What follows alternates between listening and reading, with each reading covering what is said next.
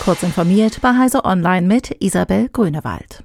Ein Tag nach den Veröffentlichungen über eine mutmaßliche pro-ukrainische Gruppe, die Ende September den Angriff auf die Ostsee-Gaspipelines Nord Stream 1 und 2 verübt haben sollen, hat die Bundesanwaltschaft bestätigt, dass sie bereits Mitte Januar ein verdächtiges Schiff durchsuchen ließ. Belastbare Aussagen zu möglichen Tätern und einer staatlichen Steuerung könne sie jedoch nicht treffen, hieß es von der Behörde in Karlsruhe. Laut Medienberichten soll die Gruppe Anfang September von Rostock aus mit einem gemieteten Boot aufgebrochen sein, um nahe der dänischen Insel Bornholm die Pipelines zu sprengen. Indessen gab es international gemischte Reaktionen auf die Neuigkeiten. Mehrere Vertreter aus Politik und verschiedener Staaten halten ein Täuschungsmanöver für möglich, das den Verdacht in eine falsche Richtung lenken soll. Zwischen der deutschen Bundesregierung, der Landesregierung in Sachsen-Anhalt und Intel laufen derzeit Nachverhandlungen zu den Förderungen eines Halbleiterwerks in Magdeburg.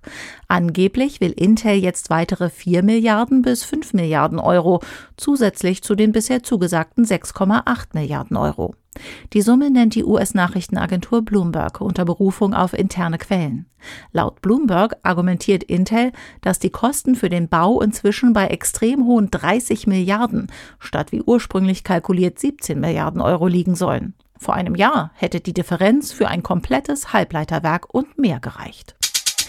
Das CERT.at weist auf eine Zunahme an Spearphishing-Angriffen auf österreichische und deutsche Unternehmen hin, die die IT-Sicherheitsfirma Certitude beobachtet.